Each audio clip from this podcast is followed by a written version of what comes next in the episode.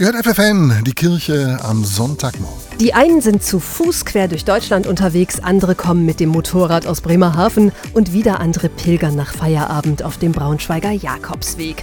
In dieser Woche sind alle Niedersachsen eingeladen, bei der Pilgerwoche des Bistums Hildesheim mitzumachen. Nächsten Sonntag gibt es dann für alle ein Fest auf dem Domhof.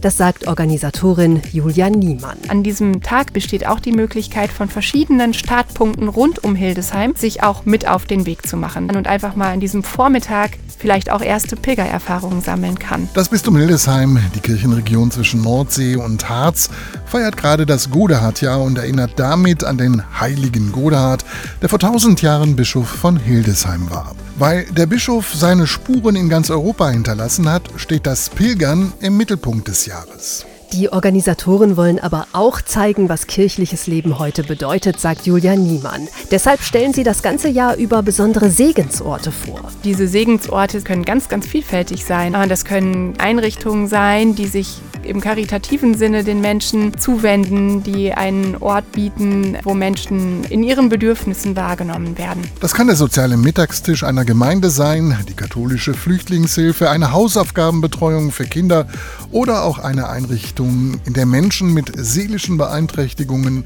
einen Job finden. Überhaupt für Menschen da zu sein, die am Rande der Gesellschaft stehen, das muss die zentrale Aufgabe von Kirche sein, sagt Niemann. Und aus diesem Gedanken heraus ist das Projekt der Solidaritätstafeln entstanden.